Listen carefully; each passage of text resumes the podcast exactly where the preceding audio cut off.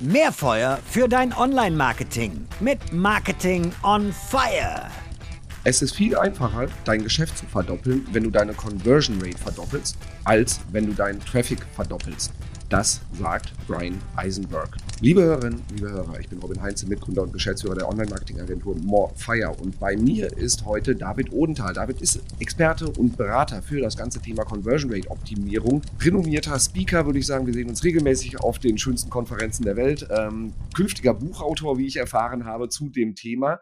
Und David wird dir spannende Einblicke geben, wie du es schaffst, deine Conversion Rate zu verdoppeln. Habe ich die Messlatte jetzt ein bisschen zu hoch gelegt, David, oder passt das alles? Auch das passt so für mich. Das ist okay. Wunderbar. Erstmal vielen Dank, dass du dir die Zeit nimmst. So, das Thema CRO, Brian Eisenberg hat es aus meiner Sicht sehr schön auf den Punkt gebracht. Es wird sehr stark daran rumgedoktert, oft die Traffic-Kanäle auszubauen, mehr Traffic einzukaufen. Und das Thema CRO ist da so ein bisschen das Stiefkind manchmal aus meiner Sicht völlig zu Unrecht, weil da ist ein Riesenpotenzial drin. So, jetzt setze ich dich mal auf den Stuhl deines Kunden und du hast ein signifikantes Google Ads Budget, da wird viel reingepumpt. Wie viel Prozent davon oder wie groß wäre dann das Budget, was du gleichzeitig auch in CRO stecken würdest? Wie würdest du da deinen Kunden leiten? Ist das für dich in Ordnung, wenn ich ein paar Gegenfragen dazu stelle? Unbedingt. Okay, also da, ich finde, da sollte sich zunächst erstmal mit beschäftigt werden, haben die Menschen, die diese Entscheidung treffen, als, also für uns Kunden, bereits Berührungspunkte in der Richtung gehabt? Und wenn ja, haben Sie sich bereits Vorträge dazu angehört und wie viel haben Sie sich wirklich damit beschäftigt? Weil das wäre abhängig davon, ob Sie Budget überhaupt dafür ausgeben wollen und ob Sie ein Grundverständnis für das Thema Conversion haben. Sehr gut. Also wir gehen davon aus, ähm, da passiert ziemlich viel auf der Traffic-Seite, also ein schöner Online-Shop. Sie haben Ahnung von CRO, Sie wissen, was da eigentlich zu tun ist, haben nur bisher noch nicht die Ressourcen dafür freigeschaufelt. So, jetzt kommt die Budgetkeule. Ja, also Sie wissen, was Sie tun, aber haben noch keine Budgets dafür freigeschaufelt. Gut, ich würde schauen, dass ich von 20 Prozent. Sehr schön. Das finde ich eine sehr gute, griffige Zahl. Ich sage auch oft, ähm, also wenn man da, äh, sage ich mal, sein, sein Google Ads Budget besser investieren will, nehmt man mindestens zehn Prozent davon, weil wenn das ist in der Regel sehr, sehr gut investiertes Geld. Wunderbar. So, sind wir direkt tief eingestiegen, machen wir mal noch einen Schritt zurück und gehen mal so ein bisschen auf die strategische ähm, Ebene, was das ganze Thema Conversion Rate Optimierung angeht. Denn wir wollen heute ein bisschen ähm, drauf schauen, was sind eigentlich die Hebel, die eigentlich richtig äh, Impact haben, aber wo auch jeder weiß, dass das was bringt, was aber viel zu selten gemacht wird. Fangen wir mal an. Was sind generell die großen Hebel, so wenn es um das Thema Conversion Rate Optimierung geht? Wo liegt aus deiner Erfahrung oft das große Potenzial, was dann oft auch nicht gehoben wird? Das ist oft das Verständnis und die Perspektive auf das, was ich sehe, zu dem, was der Kunde erwartet. Also genau genommen ist das Kognition. Das sind so die emotionalen Trigger, die wir haben. Ich finde, das ist mit der größte Hebel. Das kannst du an vielen, vielen Stellen sehen. Ein simples Beispiel, du schaltest eine Anzeige und du hast ein relativ einfaches Wording. Und in der Erwartungshaltung des Wordings kommst du auf die Seite. Das kennst du. Ich erinnere mich übrigens, in grauer Vorzeit hast du mal einen Vortrag gehalten. Ich glaube, das war die äh, Con Loan. Das ist schon ewig her. Ja, genau, richtig.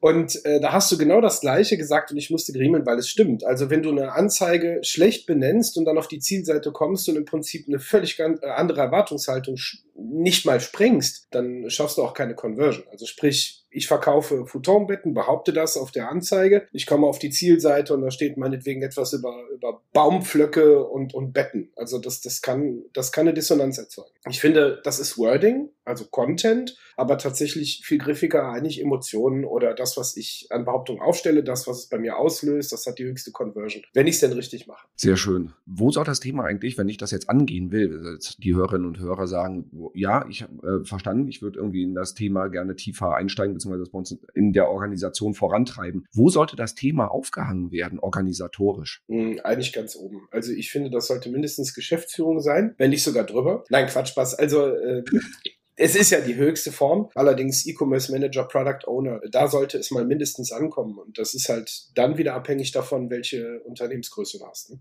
Welche Stakeholder muss ich ins Boot holen, damit ich ähm, das Thema wirklich vorantreiben kann? Es sind ja Geschäftsführer. So, und welche Skills brauche ich dann noch dafür? Ist die Frage, wie weit du mit den Skills ausholen möchtest. Skills auf Kundenseite oder Skills auf äh, äh unserer Seite. Auf Kundenseite, also damit ich in die Umsetzung komme, weil wir reden ja gleich darüber, was sind so die Dinge, die jeder eigentlich weiß, aber irgendwie nicht in die Umsetzung kommt, weil an der Umsetzung scheitert es ja häufiger. So, welche Skills brauche ich auf der Umsetzungsseite, damit ich die Conversion Rate meiner Webseite, meines Shops kontinuierlich nach vorne treibe? Ja, eigentlich müsstest du dann alle mitnehmen, wenn man es ganz genau nimmt. Du musst ja zum einen brauchst du den Content Marketer, ne, also derjenige, der irgendwie für Content zuständig ist, finde ich. Du brauchst auf der anderen Seite den Techniker. Also ich habe zwar gesagt, das Thema Emotion macht ganz, ganz viel Sinn, aber der Techniker ist ja auch nötig, weil wenn wir Tests machen, dann ist es ja so, dass wir in einen AB-Test je nach Traffic-Größe reingehen. Wir gehen in unserem Beispiel davon aus, dass Traffic vorhanden ist, weil sonst macht ja auch Conversion-Optimierung gar keinen Sinn, weil wir dann infolgedessen ja mit AB-Testings arbeiten. Wir haben Kunden, da ist es so, dass die Technik so individuell ist, da brauchst du dieses interne Team für und die müssen Ressourcen frei haben. Das ist schon mal oft schwer, ja, weil sie komplett zu sind mit anderen Aufgaben im, im Dev-Team. Und wenn denn dann nicht, dann kannst du es auf jeden Fall, ich sag mal, über Tools wie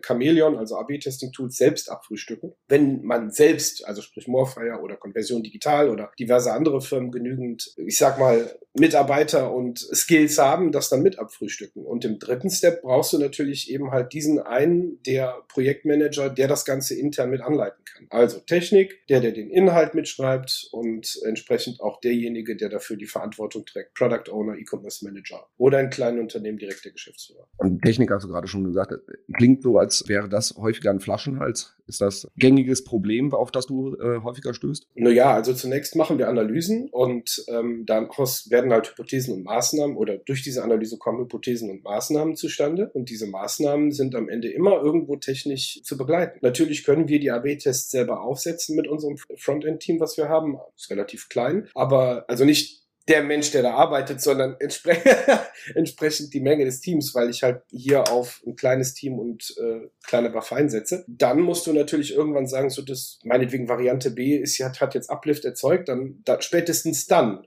stehst du vor dem großen Problem, wer setzt es denn jetzt um? Und ähm, wie gesagt, dadurch, dass das Dev-Team bei Unternehmen oft nicht so groß gehalten wird oder du mit zum Beispiel auch anderen externen Agenturen arbeitest, dann geht's etwas besser. Aber auch die sind teilweise mittlerweile zu. Ne? Also ich habe Kunden, da ist es sogar so, dass die Agentur sagt, super Idee, machen wir, aber äh, gerade nicht. Also geht nicht, wir haben keine Ressourcen. Ne? Das, das ist Wahnsinn. Also vor diesem Problem, gerade in der Jetztzeit, die wir haben, äh, ist enorm muss ich ganz ehrlich sagen. Okay, ähm, kriegt man das nicht argumentativ ganz gut gelöst, dass man, ähm, sag mal, Ressourcen freischaufeln kann auf Kundenseite, wenn man ein Umsatzschild dranhängt? Also was macht ihr eigentlich an zusätzlichen Umsatz, wenn die Conversion Rate nach vorne geht oder ist der Engpass zu groß? Ja, also der, das ist natürlich super, wenn du viel Uplift erzeugst, aber nichtsdestotrotz sagen die, das ist total super, jetzt müssen wir schauen, wie wir es umgesetzt bekommen. Ich, also ich für meinen Teil sage dann immer, lassen wir doch einfach so lange mit Chameleon oder Convert oder was auch immer, du hast einfach die B-Version laufen. Ich meine, das geht so ein bisschen auf die Technik, auf die Speed, ne, auf die, auf die, auf die Page Speed, aber das geht ja mittlerweile. Aber das ist die, ich sag mal, adäquate Variante, um es so lang laufen zu lassen, bis man denn in der Technik soweit ist. Und wie gesagt, das ist auch davon abhängig, ob du jetzt ein einfaches WordPress vor dir liegen hast ob du vielleicht mit einem Magento oder einem Shopware arbeitest oder ob du am Ende des Tages irgendeinen PIM-Core oder einen Sidecore hast, wo du echt, äh, ich sag mal salopp gesprochen, jemanden brauchst, der auch so ein bisschen äh, Erfahrung äh, auf, auf der Headless CM-Basis hat oder weiß ich was, ne, was auch immer da eben halt dann hängt. Also technische Ressourcen sollten geklärt werden, weil sonst kannst du nämlich auch die schönsten low-hanging fruits irgendwie nicht umsetzen, außer halt eben, was du auch schon erwähnt, Tools als Option, wenn Technik, äh, sag ich mal, überlastet ist, nicht genug äh, Ressourcen da sind, ähm, die dann leichtes Testing ermöglichen. So, jetzt haben wir als Titel, hatten wir im Vorgespräch, haben wir überlegt, so worüber sprechen wir, Conversion Rate Optimierung war ziemlich schnell klar. Ähm, und was ist eigentlich das, was wirklich spannend ist? Und da sind wir auf die Idee gekommen, was sind eigentlich so diese Themen, wo grundsätzlich jeder, der sich mit dem Thema schon mal intensiver beschäftigt hat, weiß, ja, das sollte ich eigentlich machen, aber was die wenigsten dann trotzdem in die Umsetzung bringen. Was hast du da an schönen Ideen, schönen Vorschlägen mitgebracht? Was sind so die low-hanging fruits eigentlich auch? Ja, also ich glaube, das Einfachste ist klare Benennung dessen, was ich verkaufen will. Also was ich oft feststelle, ist, dass wir versuchen auf Seiten, egal welches Thema, irgendwie mit Raketenwissenschaften zu punkten. Wir wollen uns ziemlich gut klingen, das Ganze soll ziemlich cool sein, äh, wir wollen fancy sein, wir wollen mit dem, mit dem Trend gehen und am Ende des Tages versteht keiner mehr, was du tatsächlich verkaufst. Ähm, benenne die Dinge einfach.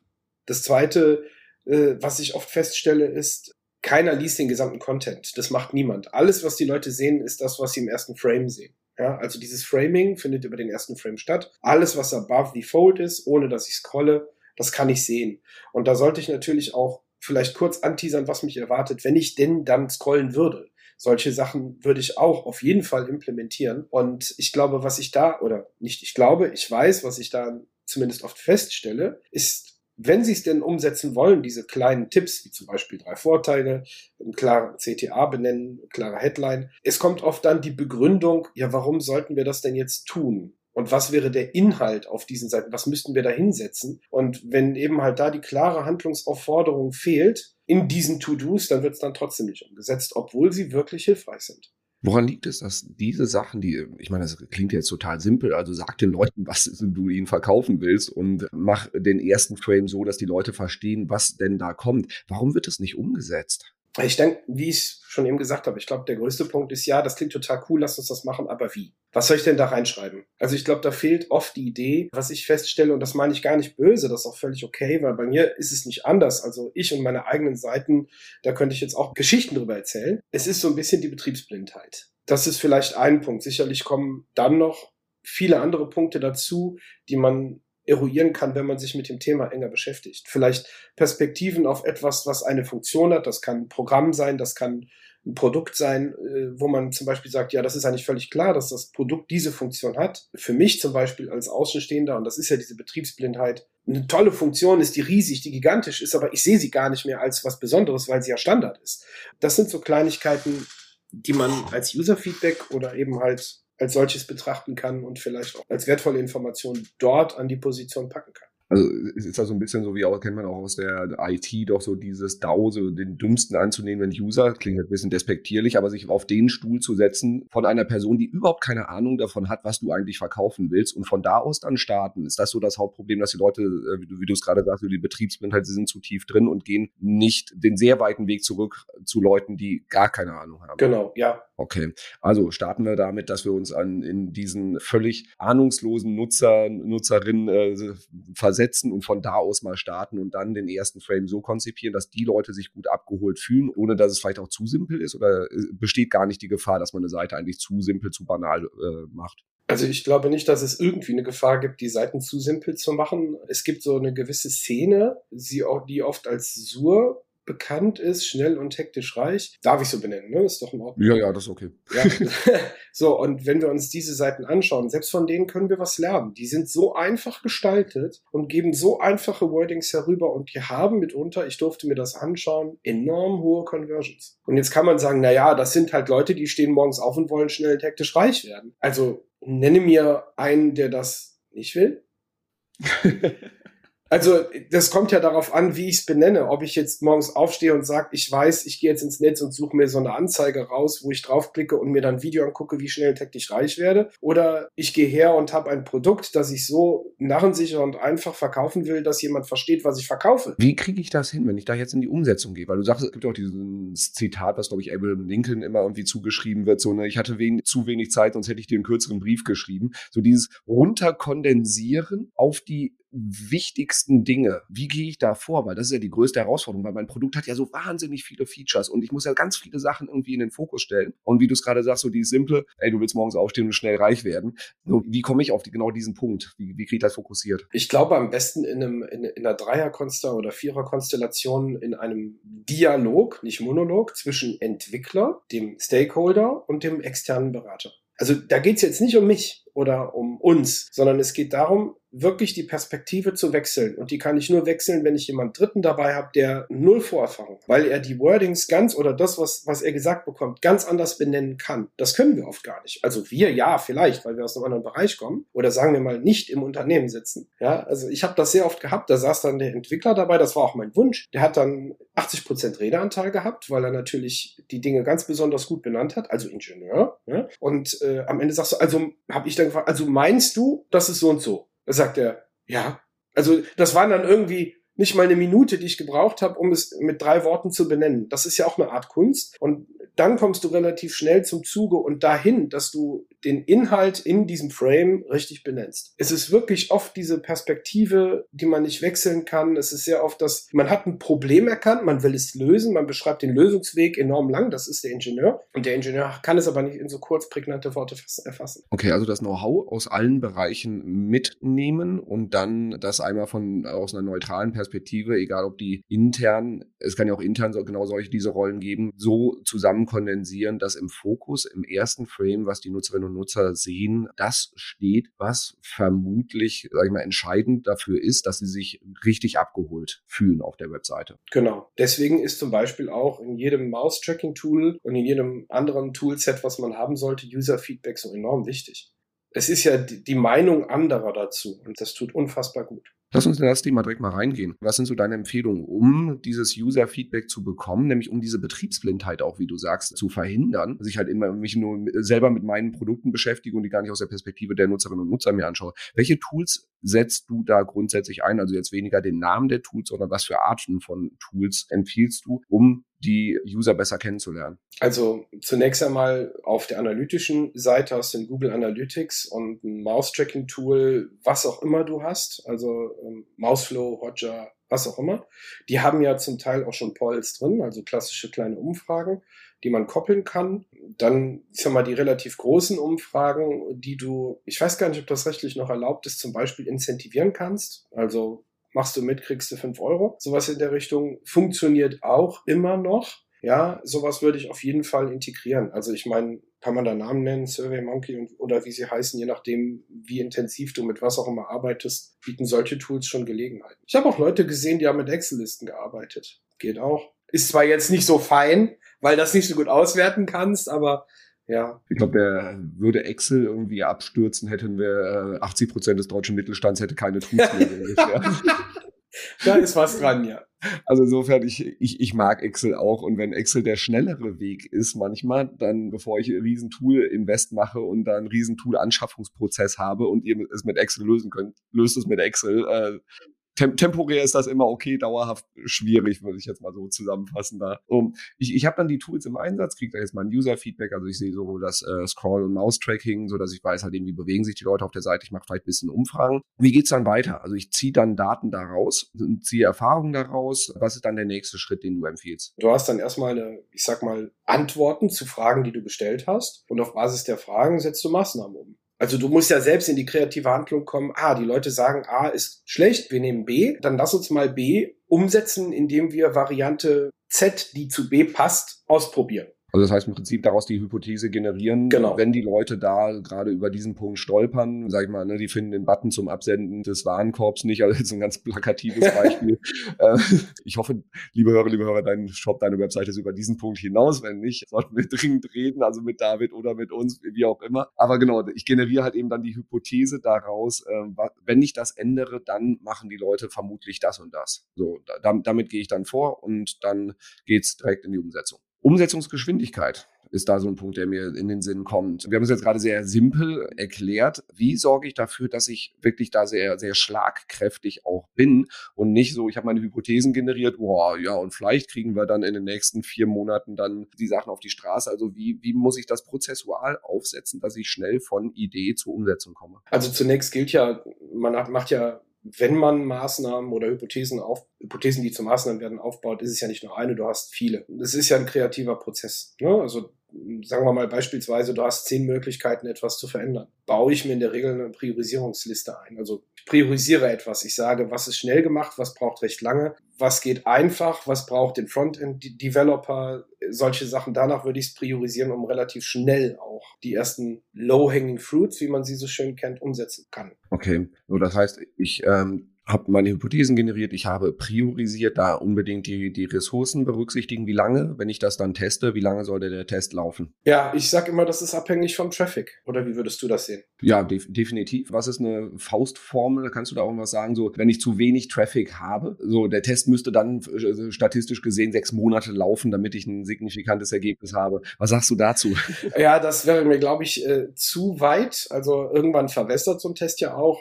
Faustformel pro Variante Variante mindestens 500 Nutzer innerhalb eines Zeitraumes von, sagen wir mal, zwei, drei Wochen. Also das ist für mich so diese Faustformel, womit ich arbeiten könnte. Ich habe in der Vergangenheit festgestellt, umso weniger Nutzer, umso weniger relevant wird auch der Test. Also das, weil er halt einfach verwässert. Zuverlässigkeitsrate wird schlecht. Das macht keinen Sinn.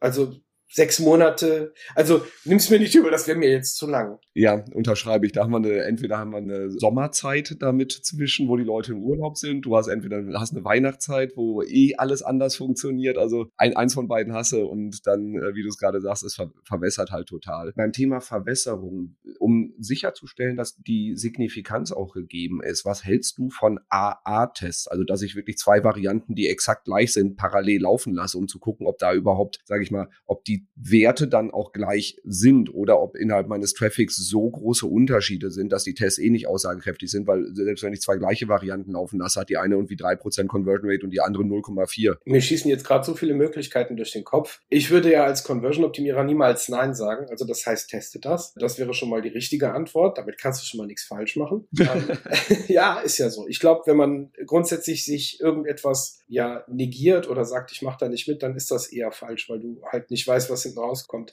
Und du kannst völlig überrascht sein. Also manche Dinge sind ja völlig irre, wo ich glaubte, das funktioniert nicht und selber festgestellt habe, uh, Wahnsinn. Hätte ich jetzt nicht erwartet. Ne? Also von daher immer testen, auch ein AA-Test ist sicherlich eine Möglichkeit, wobei ich mir jetzt im zweiten Schritt gleichzeitig die Frage stelle, wenn doch beides gleich ist, und das Ergebnis unterschiedlich, was hätten wir dann gewonnen? Also weißt du, ich bin gleichzeitig in der Situation und bin so stark reflektiert, dass ich mir auch die Frage stelle, selbst wenn ich testen würde, was wäre das Ziel des Tests? Was will ich denn damit wissen, wenn doch gar keine signifikante Änderung auf beiden A-Seiten sind? Also die Gegenfrage sei hoffentlich in Ordnung. Ja, die, die ist völlig in Ordnung. Die Idee wäre da aus meiner Sicht, ähm, rauszufinden, ob, wenn ich jetzt einen AB-Test mache, das Ergebnis überhaupt valide sein kann, wenn der AA-Test schon, sagen wir, ein nicht repräsentatives Ergebnis äh, bringt und ich dann AB-Test mache, dann wäre die Validität aus meiner Sicht fragwürdig. Wenn da dann rauskommt, boah, die eine Variante läuft deutlich besser, könnte es auch einfach an der Traffic-Quelle liegen. Okay, wenn du dann natürlich die Traffic-Quellen unterschiedlich ansetzt und dann AA-Tests machst, dann ja.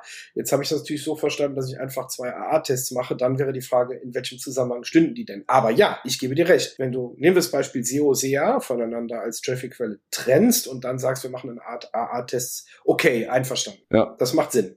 So aus meiner Sicht, das Thema wird sehr selten behandelt.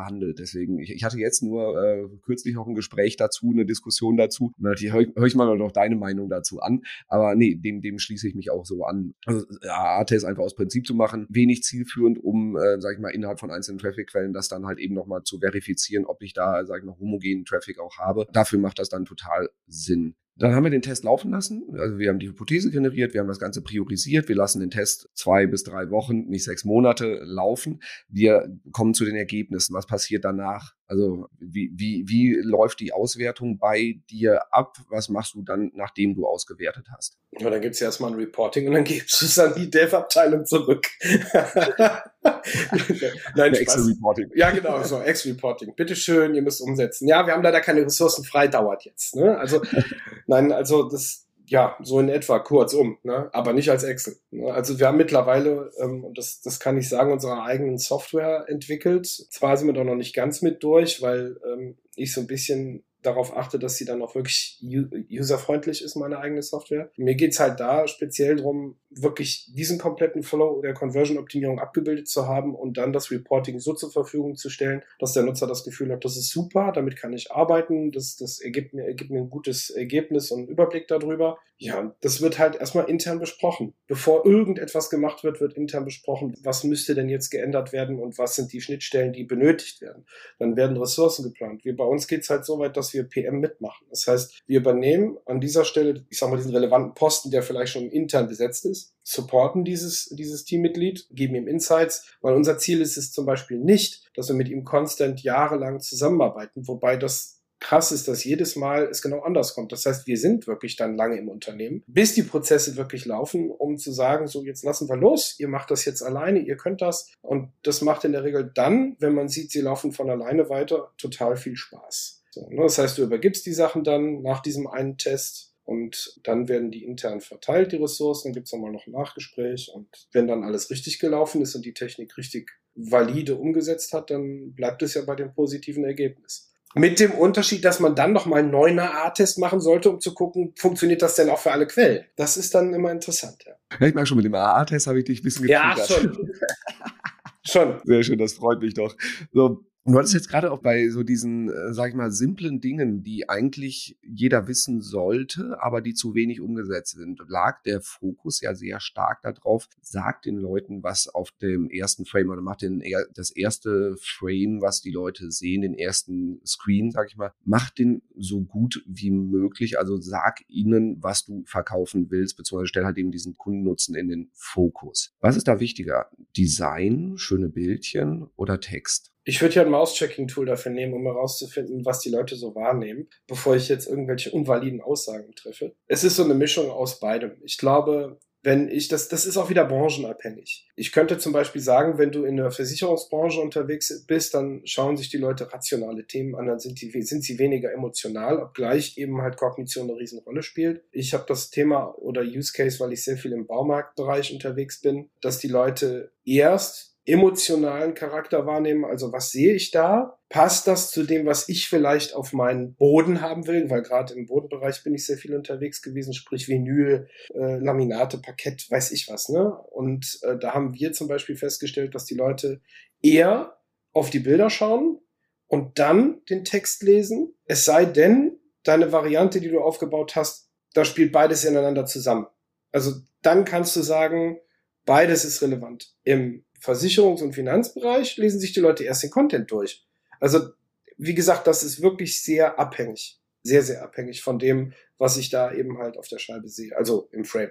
Also das heißt, niemals das eine ohne das andere auch in, den Fokus zu rücken. Also reine Fokussierung auf schönere Bildchen bringt's nicht, reine Fokussierung auf nur ich, ich schraube am Text rum bringt's auch nicht, sondern das, das Gesamtwerk muss auch stimmen und muss vor allem zur Zielgruppe passen. Das heißt, wenn du sehr visuelle Produkte hast, legt den Fokus eher auf die Bilder, erklärende Bilder, also die Bildsprache dann auch, verkaufst du über sinnvolle Argumente. Das geht besser mit Text, wenn ich das jetzt so richtig bei dir Genau, richtig.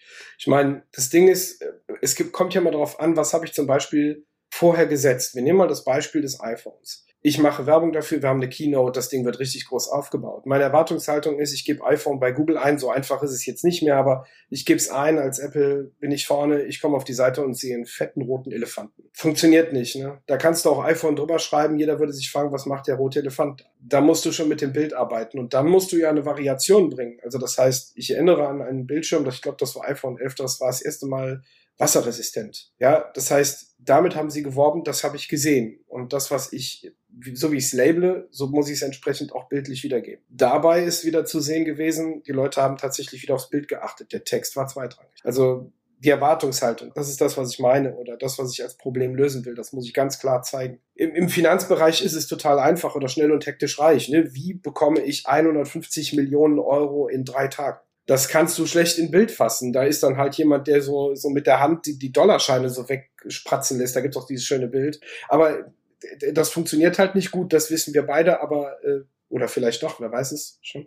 Aber ähm, ich habe es ja noch nicht ausprobiert, deswegen. Deswegen müssen wir armen Menschen noch weiter einen Podcast machen und Richtig. Äh, über solche Themen reden und können nicht das Geld zählen. Ja, es ist, es ist tragisch. Ja. Nichts geht über gute Arbeit. Also es, macht doch wahnsinnig viel Spaß. Wir beide machen doch unsere Leidenschaft, oder nicht? Das stimmt tatsächlich, ja. Also ich habe auch jetzt im Vorfeld nochmal überlegt, wann habe ich mich ähm, angefangen mit dem ganzen Thema Conversion Rate Optimierung auch auseinanderzusetzen. Und ähm, es sind schon sehr, sehr viele Jahre. Und es hört ja auch nicht auf und wir haben keinen Mangel an Ideen, glaube ich. Das, äh, das Problem kennst du wahrscheinlich auch. Also Hypothesen zu generieren ist relativ, kann schnell passieren. Das Backlog füllt sich wahnsinnig schnell mit Ideen, was man unbedingt mal testen sollte. Also so geht's mir äh, zumindest die letzten 15 Jahre. ja, und weißt du, da gibt's ja dann wieder so einen Flaschenhals, wenn du es dann umsetzen willst, wen brauchst du? Genau. So. Da, da wird's dann irgendwann äh, genau, Ressourcenengpässe plus, ähm, wie, wie komme ich an die richtigen Ideen ran? Und da, da will ich dich jetzt nochmal äh, bis, bisschen zu pieksen. Ideen haben wir genug. Also so an Ideen, was wir alles mal unbedingt testen sollten, könnten, haben wir noch und nöcher. Wie machen wir die Priorisierung? Du hattest ja jetzt vorhin gesagt, na klar, die Ressourcen bei der Umsetzung sind ein wichtiger Punkt, aber ich will jetzt nicht auch irgendwelche kleinen Nonsenstests machen, die kaum, kaum relevanten Impact haben. Wie finde ich die Perlen, die mich wirklich weiterbringen? Ja, die Perlen finde ich, indem ich erstmal vernünftig analysiere. Das ist ja das eine. So, und äh, wenn es dann im Audit zum Gespräch kommt, was machen wir denn jetzt? Wie priorisieren wir? Dann würde ich Fragen stellen. Also ich glaube, wer fragt, gewinnt. Ne? Thema ist natürlich immer Dev, das ne, wer, wann, wie, wo und äh, die Frage, warum und was hat das für Auswüchse auf die Prozesse, die danach kommen. Ne? Also ich würde es an diesen Fragestellungen abhängig machen, was, was schnell ist. Also eine Farbe zu verändern. Ich habe WordPress mit Elementor vor mir. Ja, übrigens, das geht auch. Ja, auch wenn viele sagen, ja, B-Test und Elementor, da haben wir auch Kunden äh, oder ein paar Kunden, die sagen, ja, macht irgendwie Schwierigkeit. Es geht. Dann ähm, auf Basis dieser Fragestellung einfach mal zu schauen, was Farbe ändern, wer kann das? Das kann ich auch. Also dann machen wir das halt eben, dann testen wir das eben und die Sache ist erledigt. Immer mit Fragestellungen arbeiten. Dadurch kommen wir relativ schnell an diese low-hanging fruits. Also es gibt ja auch Kunden, die tatsächlich das hatten wir auch in der Vergangenheit. Da hieß es dann, ähm, großes Unternehmen, ganz tolles Unternehmen, ohne Namen zu nennen. Ja, wir können das momentan nicht machen. Wir müssen erstmal ein Update des Systems machen und das läuft über eine externe Ressource anderswo. So, das heißt, Update auf ein, auf ein PHP 8 konnte nicht gemacht werden. Das hatte diverse andere Sachen zur Folge. Dann musst du natürlich erstmal warten. Ja, so, dann geht gar nichts. Oder wir sagen, komm, wir machen es doch mal rot. Das können wir doch mal ausprobieren. Wobei natürlich da die Frage war, guck mal, wir sehen, dein Design ist grundsätzlich erstmal nicht in Ordnung. Das sollten wir zuerst machen, bevor wir in diese Makrotests gehen. Und du dann wieder an diesen, an diesen Dev-Bereich, an, an das Hosting, an die PHP-Variable mit dem neuen Server gekoppelt bist, dann musst du warten. Dann geht das nicht anders. Also das, es ist immer die Fragestellung, was ist alles vorhanden, äh, wer setzt das um, hat die Ressourcen frei, dann kommt der Kunde mit, warum sollten wir das denn tun? Gut, die Frage, warum, ist immer sehr schön, aber naja. Sehr schön. So, ich fasse mal zusammen, was ich äh, aus der letzten guten halben Stunde von dir mitgenommen habe. Wir haben das Thema Conversion Rate Optimierung. Wie finde ich die äh, Perlen? Wie finde ich äh, gute Tests, wo ich eigentlich auch weiß, ähm, dass ich sie machen sollte, was sie aber bisher nicht gemacht habe. Also so wie komme ich in das Testing rein und setze die Sachen um, die meine Conversion Rate nach oben treiben. Aus strategischer Sicht hast du jetzt gesagt, das Thema sollte generell im Unternehmen sehr weit oben aufgehangen sein. Ähm, Geschäftsführung oder drüber. Na, nee, aber so hoch wie möglich, weil auch eine ganze Menge an Ressourcen dafür benötigt werden. Das heißt, wenn das Thema irgendwie nur so auf kleiner Ebene rumdümpelt, dann werde ich nie die relevanten Ressourcen bekommen, um in die Umsetzung zu kommen. Denn ich brauche mehrere Skills, ähm, um das Thema Conversion Rate Optimierung im Unternehmen voranzutreiben. Ich, das heißt, ich brauche Leute, die halt eben die sich mit den Inhalten beschäftigen, das Thema Content für die Landing Pages. Da brauche ich Design und da brauche ich auch Text mit dabei. Ich muss Projektmanagement mit drin haben oder Product Owner für die Webseite, die da dran mitarbeiten. Und das war immer wieder das große Thema. Ich brauche Techniker, also Developer, die dann ähm, Tests, die Ideen, die Implementierung in der Webseite auch umsetzen können. Wenn das Thema Dev das größte Problem ist, der größte Flaschenhals, und das ist in vielen Fällen leider so, äh, helfen Tools wie Chameleon zum Beispiel, die dafür sorgen, dass ich auf der Seite Tests machen kann, die dann nicht hart in, in, im Code drin sind, sondern halt eben einfach nur ausgespielt werden, damit ich testen kann, ohne die Technik zu überlasten. So das erstmal als, als strategische Einordnung, wie kann ich das Thema überhaupt in, im Unternehmen vorantreiben. So, dann ging es um die Low-Hanging Fruits, also so diese Sachen, wo eigentlich jeder weiß, dass das einen großen Impact hat, was aber viel zu selten umgesetzt wird. Da war so dein erster Punkt, den fand ich sehr, sehr schön. Klare Benennung von dem, was ich verkaufen will. Ähm, das heißt, erkläre das Produkt so, dass die Leute es verstehen die äh, in vielen Unternehmen sind die Leute, die für die Webseiten verantwortlich sind, für die Produkte verantwortlich sind, zum Teil betriebsblind. Das heißt, sie sprechen über ihre Produkte so, wie sie die Produkte kennen und verstehen und schaffen es nicht so gut, das so zu komprimieren, dass ein ahnungsloser Nutzer, eine ahnungslose Nutzerin, die sich bisher mit diesem ganzen Thema, dem ganzen Produkt noch nicht beschäftigt hat, es versteht und mag. Und dann geht es auch nicht darum, das irgendwie total fancy und cool zu machen, sondern es geht wirklich darum, dass die Leute es verstehen und dieses Verständnis aufzubauen. Dann von da aus äh, weiterführend, macht den ersten Frame, das erste, was die Leute sehen, diesen ersten Screen, bevor sie scrollen, macht das Teil optimal. Das heißt, da nicht alles reinpacken, sondern die wichtigsten Punkte fokussieren und dann halt eben die diese ähm, ja die, dieses Runterkomprimieren auf die wichtigsten Punkte übersichtlich darstellen. Ähm, wir kommen auch gleich noch zum Thema Design versus Text, so dass die Nutzerinnen und Nutzer wissen, dass sie da richtig sind. Und das, was sonst noch immer reingequetscht werden sollte, das in den Scroll-Bereich, also weiter unten reinpacken und da auch anteasern, was erwartet dich, wenn du weiter scrollst. So, dann hast du das Problem gelöst und der erste Screen ist so, dass die Nutzerinnen und Nutzer wissen, dass sie bei dir richtig sind. Das sind die wichtigsten Punkte eigentlich, die du zum Start machen solltest und was viel zu wenig gemacht wird. Aber ähm, kann ich auch aus der Erfahrung sagen, klingt jetzt einfach, ist es aber nicht. So dieses Runterkomprimieren auf die wichtigsten Punkte, das ist schon ein gutes Handwerk. Und da hast du gesagt, David, ähm, dass wir für diesen Prozess auch uns Unterstützung reinholen sollten. Also es sollte jetzt nicht irgendwie der Product Owner, der Website-Verantwortliche im stillen Kämmerlein alleine machen, sondern hol dir auch, sag ich mal, Produktexperten mit dazu, hol dir Berater mit dazu, hol dir Designer, Texter, wie auch immer mit dazu. Also mach das im Team, weil da kommen dann die besseren Ideen, wie ihr diese Kernaussagen auch rauskomprimieren äh, oder zusammen komprimieren könnt. Im Bereich Tools, also was für ein Tool Stack sollte ich auf jeden Fall einsetzen, um halt eben auch gutes User-Feedback zu bekommen. Klar, Google Analytics oder alternative Mouse-Tracking-Tools wie ein Hotjar und auch gerne Umfragen machen, um ein bisschen mehr über die Nutzerinnen und Nutzer herauszufinden. Sowas wie SurveyMonkey hast du da erwähnt. Prozessual, wie gehe ich vor? Also Tools auswerten, schauen, was passiert im Moment auf der Seite, dann Hypothesen daraus generieren, wie könnte ich das besser machen, was denn da äh, passiert, priorisieren.